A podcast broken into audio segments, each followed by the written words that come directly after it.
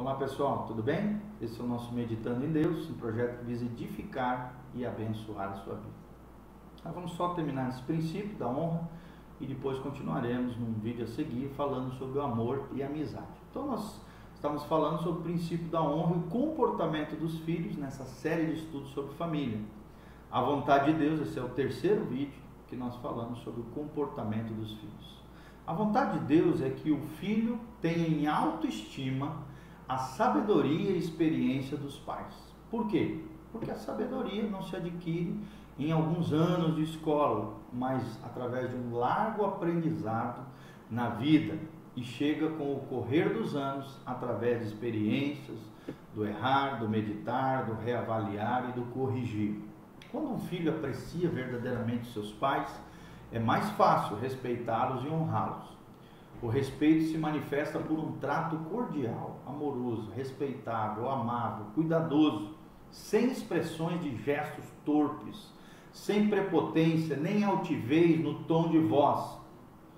E é uma forma de vida tão distante do padrão do mundo que às vezes custa aprender. Mas é necessário os pais ensinarem isso aos seus filhos.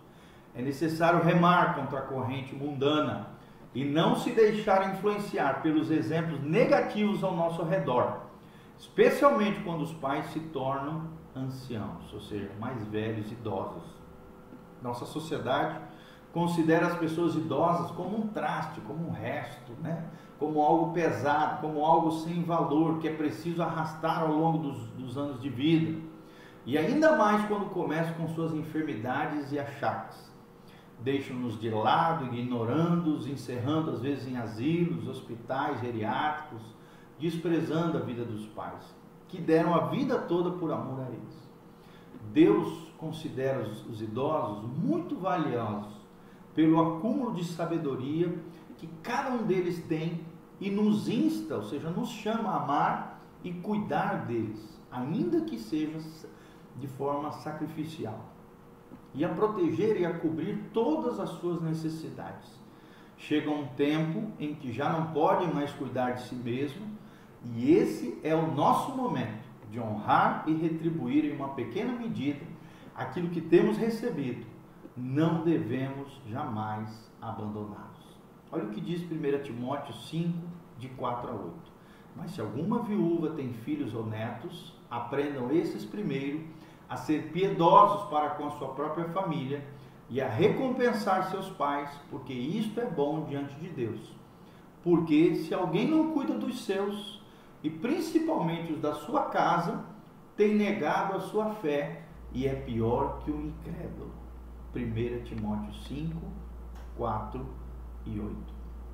Diante então das cãs te encurvarás, diz Levítico 19, 32, e honrarás o rosto do ancião, e teu Deus, de, de teu Deus terás temor, pois eu sou o Senhor. Então, honrar os pais é o primeiro mandamento com promessa.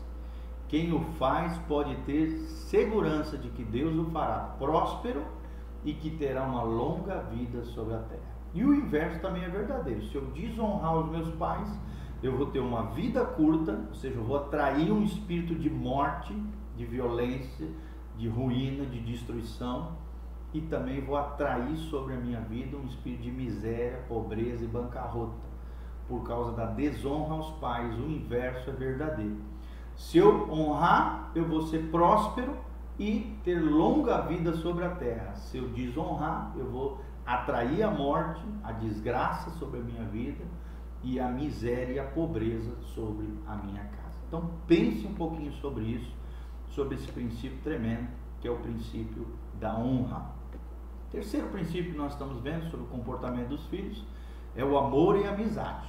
É preciso desenvolver um trato afetuoso entre os pais e os filhos. Amor e amizade. Expressar amor em gestos, em palavras. Faz bem a um pai receber expressões de amor da parte de seus filhos. Só que só, sabe como é que começa isso? Com você, papai e mamãe. Faz bem ao pai receber gestos de carinho dos filhos. Então, se você for um pai amoroso, afetuoso, carinhoso, automaticamente você vai plantou, semeou, vai colher.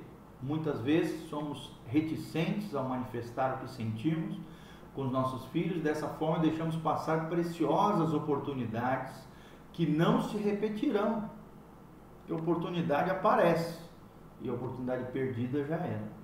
Então, uma palavra, uma flor, um beijo, um gesto, um cartão, um bombom são meios singelos e eloquentes de transmitir amor, gratidão e apreço. Para que aconteça uma amizade entre pais e filhos, é imperioso que as duas partes se determinem a cercar-se e a oferecer-se um ao outro em amor, servirem um ao outro. Muitas vezes falamos da brecha que existe entre as gerações e instamos aos pais a sair ao encontro dos filhos para buscar e oferecer companheirismo. Seus filhos precisam ser seus melhores amigos.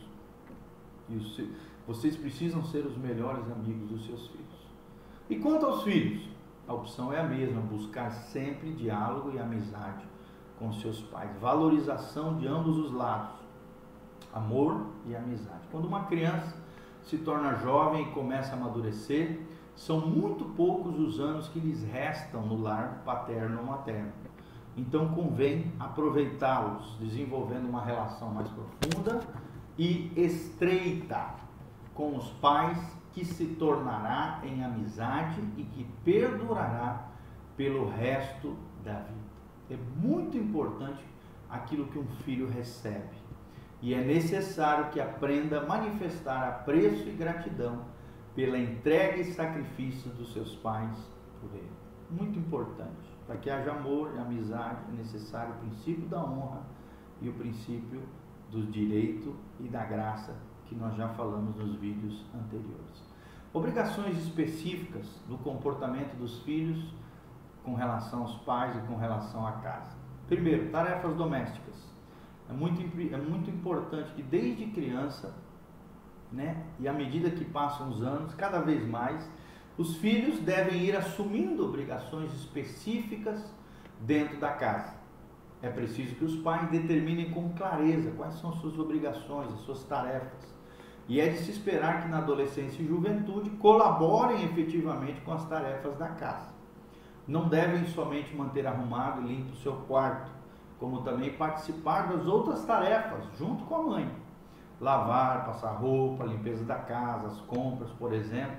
Também deve-se desenvolver a capacidade de fazer comida simples, estar em condição de substituir a mãe para cuidar dos filhos menores quando necessário. São pequenas tarefas domésticas que vão gerando responsabilidade e amadurecendo a vida dos filhos. É importante que o filho assuma suas obrigações responsavelmente com completa aceitação. Por mais que no início seja difícil, não queiram, cabe aos pais ensiná-los o valor do trabalho, que o trabalho dignifica o homem. Deve saber também que não está fazendo um favor à sua mãe, mas sim levando a carga de trabalho que lhe corresponde para o bom andamento do lar e da família. A mãe também faz tudo enquanto os filhos são pequenos, mas é uma, é uma tremenda injustiça prolongar essa situação quando os filhos já se tornam maiores, jovens, fortes e aptos para o trabalho. Principalmente porque, com o passar dos anos, as forças e a saúde da mamãe vão decaindo, vão decrescendo. Então, quando se torna, quando se toma essa consciência, se trabalha melhor. E é necessário nós conscientizarmos os nossos filhos acerca do valor das tarefas, do trabalho. Toda tarefa deve ser realizada com esmero, com capricho, cabalmente, num tempo razoável, com diligência, fazer o melhor possível dentro do possível. É nessa etapa da vida que se adquirem os hábitos do trabalho, que eles vão levar para o resto da vida. Quem se acostuma com a pressa e com a falta de ordem, se acomoda logo a esse tipo de estilo e vai sofrer lá no ambiente profissional. Em tudo é preciso buscar excelência e capricho. Também os pais que liberam seus filhos de toda a responsabilidade responsabilidade de trabalho, não estão lhes fazendo bem algum. Isso somente os ajuda a crescerem de forma despreocupada e irresponsável. É a marca da geração atual, infelizmente. Ok? Então, logo em seguida, nós vamos estar falando mais sobre os estudos e sobre o trabalho secular, terminando essa série de estudos sobre, é, e mais, vamos estar falando também sobre a relação entre os irmãos, relação entre os membros da família, ok? Então preste atenção, continue conosco, que Deus te abençoe no nome de Jesus.